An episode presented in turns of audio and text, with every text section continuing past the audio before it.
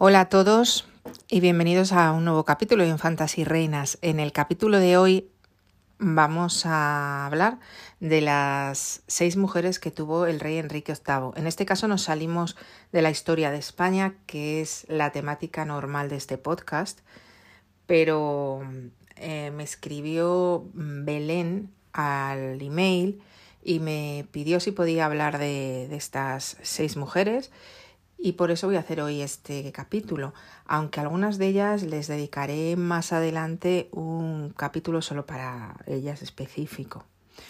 Entonces, hoy vamos a hablar de las seis en conjunto y un poco de lo que fue la vida de este monarca inglés al que hace poco escuché en una entrevista a una especialista en historia de Inglaterra que los últimos estudios allí de los historiadores ingleses hablaban de una persona que probablemente tenía algún tipo de mm, patología, vamos a decir, psicológica o psiquiátrica que le hacía tener este tipo de relaciones tan extrañas con las mujeres, porque tuvo seis esposas, mató a dos, las decapitó, de otras dos se divorció. En el primer caso, que fue con una infanta española, fue un tema muy complicado, muy doloroso y que llevó a la ruptura con la Iglesia de Roma.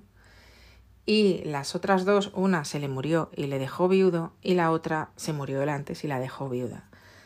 Entonces, no, es un caso un poco extraño. Pero bueno, hoy es de lo que vamos a hablar, así que mm, vamos a empezar con el tema.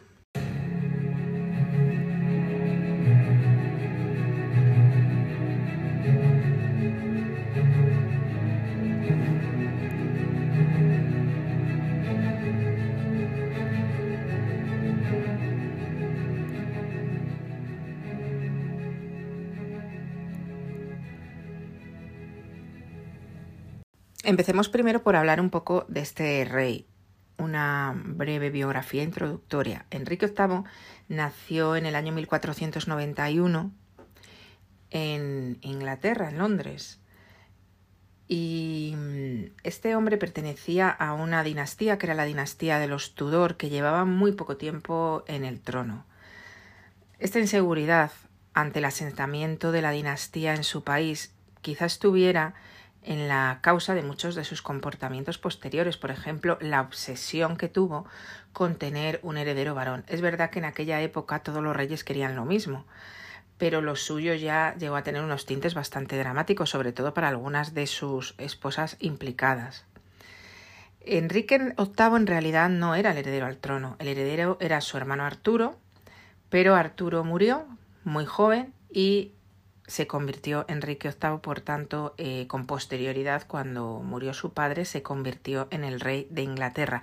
En realidad era lo que se llamaba un segundón y que probablemente, como todos los segundones de las casas reales, hubiera acabado dirigido hacia eh, la carrera eclesiástica, que era lo que, lo que pasaba.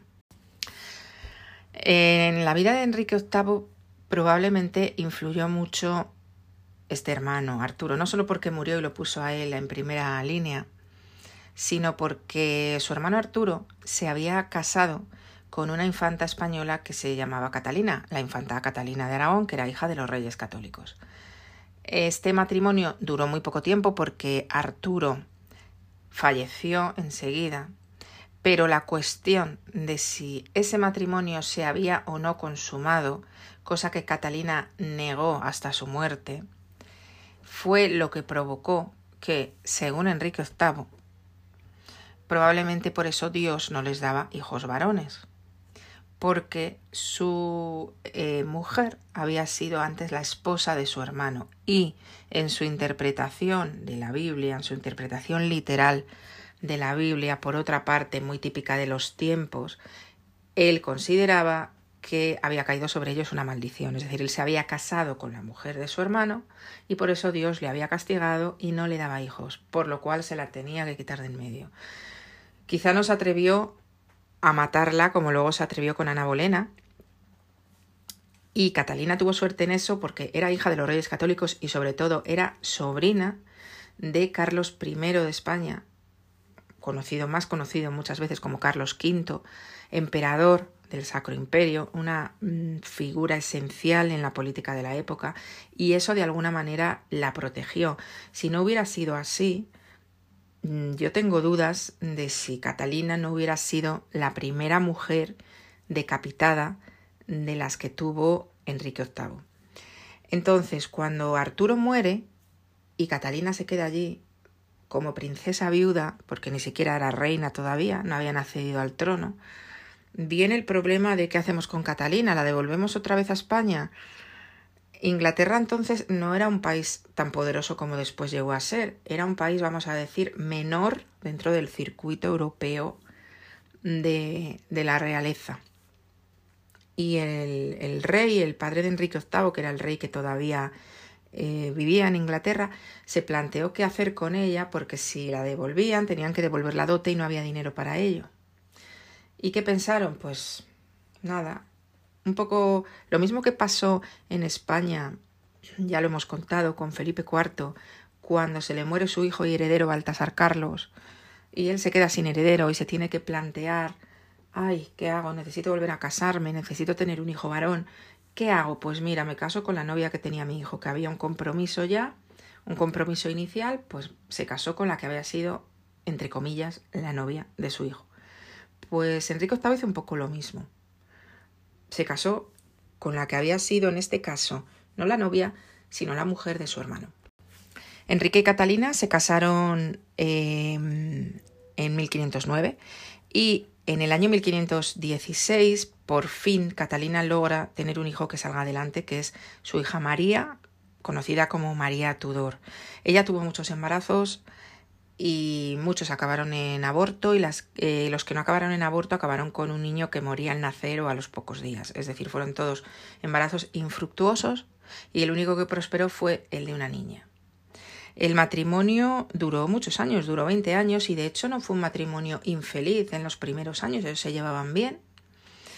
Pero en un momento dado, Enrique VIII, que era muy mujeriego, se fija en Ana Bolena, que era una dama de honor precisamente de, Catalina, y decide que quiere casarse con ella y probar fortuna a ver si la suerte está de su parte y tiene un hijo varón, puesto que su mujer ya era muy mayor para la época y estaba claro que no iba a tener más hijos y que no tenía suerte teniendo hijos. Claro, ¿qué pasa? Pues que eh, se pone en contacto con Clemente VII, que era el papa de la época, quiere anular su matrimonio, llevaban más de 20 años casados y el Papa le dice que no. ¿Qué hace? ¿Qué hace en ese momento Enrique VIII? Dice, bueno, pues tú me dices que no, pues mira, yo me voy a crear una ley para mí solo que me va a permitir divorciarme y de esta manera eh, creó un cisma entre la Iglesia de Roma y la nueva que creó él, que fue la Iglesia de Inglaterra, de la que él se proclamó jefe de la Iglesia de Inglaterra. Algo que sigue en la actualidad, la reina Isabel II es la jefa de la Iglesia de Inglaterra. Entonces rompió con la Iglesia de Roma. En principio los historiadores dicen que él en su vida privada siguió siendo católico y seguía asistiendo a misa católica, pero oficialmente su país se convirtió en protestante. De hecho, ya sabéis lo que hizo con los monasterios católicos, intentó arrasar con todo lo que mm, pudiera representar el catolicismo en su país, aunque como digo, dicen que él lo siguió siendo en su fuero interno y en su vida privada. La pobre Catalina fue un poco exiliada a un pues a una residencia real que estaba en muy malas condiciones, donde se vivía muy mal, con muy poco servicio, bueno, nada mm, comparable a lo que debería ser la situación de una persona que había sido reina de Inglaterra. Incluso a su hija María Tudor se la declaró bastarda. El sufrimiento que debió tener esta mujer fue inmenso. De hecho, su sobrino, el todopoderoso Carlos I de España, Nunca le hizo ni caso a las peticiones de ayuda que tuvo de su tía a través de cartas. Por lo tanto, Catalina de Aragón, primera esposa, se divorcia de ella, la exilia a un castillo y se casa con la que llevaba un tiempo siendo su amante, una chica de la aristocracia inglesa que las había sido educada en Francia y había venido de Francia con unas ideas un poco eh, avanzadas para el momento. Se dice que mm, tenía simpatías por el protestantismo y con esta mujer se casa en 1533 y unos meses después, porque se casaron lo que hoy diríamos de penalti, eh, nace su única hija, Isabel, que se convertiría en Isabel I de Inglaterra. ¿Qué es lo que ocurre aquí? Pues volvemos otra vez al patrón de Enrique VIII, que en un momento dado ve que ha tenido de nuevo una niña, se vuelve a quedar embarazada, vuelve a tener una niña que muere, mm, y él vuelve a ver otra vez que no, y que no, y que de nuevo Dios le está castigando por no tener un heredero varón, y empieza lo que se suele decir a mirar hacia otros lados, y entonces Ana ya le sobra, ¿no? La acusa, se, hoy en día se cree que era todo mentira, es decir, fue una acusación falsa como tal, no hay elementos que nos permitan confirmar que todo lo, de todo lo que fue acusada Ana Bolena era cierto. Se le acusó de adulterio, se le, acusó, de incesto con su propio hermano y fue decapitada en, en la Torre de Londres. ¿no? Y él pues se casa otra vez. Aquí aparece Jane Seymour, fue la tercera esposa, era dama de compañía de Ana Bolena, o sea, si no sé si veis el patrón, fue la única que le dio un hijo varón, Eduardo VI, que nació en 1537, y ella murió de una infección posparto. Dicen que es la única mujer a la que él quiso. Bueno, eh, la conoció, estuvo con ella tan poco tiempo de relación que a lo mejor no le dio tiempo a querer decapitarla ni nada de esto y también suponemos que influyó mucho el hecho de que le dio un hijo varón, aunque este niño eh, apenas duró 15 años, bueno, mucho para la época, pero, pero que tampoco se convirtió en un rey adulto, ¿no? Entonces James Seymour eh, muere, se queda otra vez viudo, solo tiene, tiene dos hijas, una de Catalina de Aragón, una de Ana Bolena y un hijo de James Seymour, pero considera que se tiene que volver a casar y se casa con Anne de Cleves, aunque se la conoce a veces como Anne de Cleveris.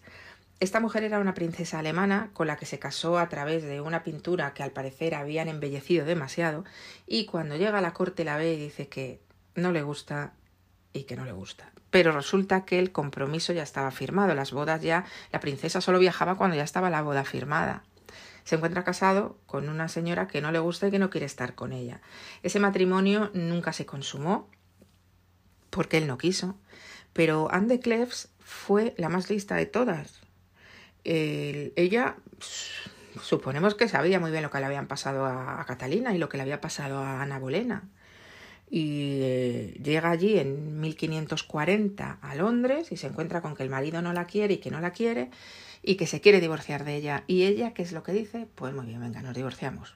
No hay ningún problema, no puso ninguna pega, hizo todo lo que él quiso ¿Y qué ganó con ello? Bastante, porque el rey le concedió el título de hermana del rey, que era un título honorífico, se la trataba como si fuera una, una hermana del rey, le dio unas propiedades, eh, le dio una residencia donde podía vivir muy bien atendida, con su servidumbre y sus cositas. En Navidad volvía a la corte, la invitaban todas las Navidades a la corte y de hecho Enrique VIII la trataba muy bien y le tenía afecto. Era una de las personas que, que se ganó el afecto de Enrique VIII, probablemente porque no le puso cortapisas, te quieres divorciar, mm, nos divorciamos, mm, no pasa nada. Y ganó en el cambio, ¿no?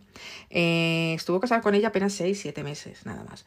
Y ese mismo año se casa con la quinta, Catherine Howard, una adolescente que era prima de Ana Bolena, como veis aquí todas relacionadas, y a la que también decapitó, también supuestamente por adulterio, cuando era, como os digo, una niña. Finalmente su última esposa fue Catherine Parr, que era una viuda, había estado casada dos veces y había enviudado dos veces. Se casa con ella en 1543. Enrique VIII en aquel momento ya era un hombre no solamente muy obeso, como se ve en los cuadros, sino muy enfermo y ya quizá buscó una mujer que le pudiera cuidar, que fue lo que hizo Catherine Parr. Para ella era su tercer marido y estuvieron casados desde 1543, que fue la boda, hasta 1547, en el año en que Enrique VIII muere. De hecho, eh, Catherine Parr llegó a casarse una cuarta vez después y tuvo incluso una hija eh, con su cuarto marido. Por lo tanto, y resumiendo, se casa con Catalina de Aragón, infanta española, mujer que había sido de su hermano, se divorcia de ella, se casa con una dama de honor de ella, Ana Bolena, tiene una hija, había tenido también una con Catalina, tiene una hija, la decapita, se casa con Jane Seymour, tiene un hijo, muere de parto, se casa con Anne de Cleves, no le gusta, no quiere consumar el matrimonio, Anne de Cleves muy inteligentemente accede al divorcio y logra una serie de prerrogativas, se casa con Catherine Howard, que era una, apenas una adolescente a la que también decapita supuestamente por adulterio, y finalmente se casa con Catherine Park ya en el ocaso de su vida, que es la única que le sobrevive. Pero Enrique VIII fue muy mujeriego y tuvo una serie de amantes. Bueno, hay muchísimos nombres de mujeres que se considera que fueron sus amantes, aunque no haya una, una seguridad total. Eh, por ejemplo, eh, Margaret Shelton, que era una prima de Ana Bolena, se cree que fue una de sus amantes. Eh, una prima suya segunda que se llamaba Anne Hastings también. Pero las dos más conocidas son María Bolena y Bessie Blount. María Bolena, mm, no se ponen de acuerdo los historiadores en si realmente era la hermana mayor de Ana Bolena, como se la ha puesto en películas y en libros. Compartían el apellido, pero y se cree que sí, que realmente era su hermana, pero al 100% no se sabe. Esta mujer con ella tuvo una relación entre los años 1520, 1522, 23 es decir, mientras estaba casado con Catalina, no tuvo hijos con, con ella, que, que, se sepa. Y la segunda, Bessie Blount, fue una mm, dama de compañía primero de Catalina de Aragón y luego también fue dama de compañía de Anne de Cleves, de la cuarta, eh, estuvo un par de años, tres, con el rey, tuvo un hijo con él en 1519, nació un hijo al que llamaron Henry Fitzroy. Fitzroy significa hijo del rey. Lo legitimó Enrique VIII y le dio una serie de títulos, fue duque de Somerset, por ejemplo, también fue duque de Richmond, pero este niño murió con 17 años en el año 1536. Bueno, luego después Bessie Blount se casó varias veces, etcétera, incluso volvió a la corte para ser dama de honor de la que fue la cuarta esposa de, Enrique, de Anne. Con esto os he hecho un poquito un resumen de lo que fueron las seis esposas de Enrique VIII. Alguna de ellas tendrá su capítulo especial en Infantas y Reinas.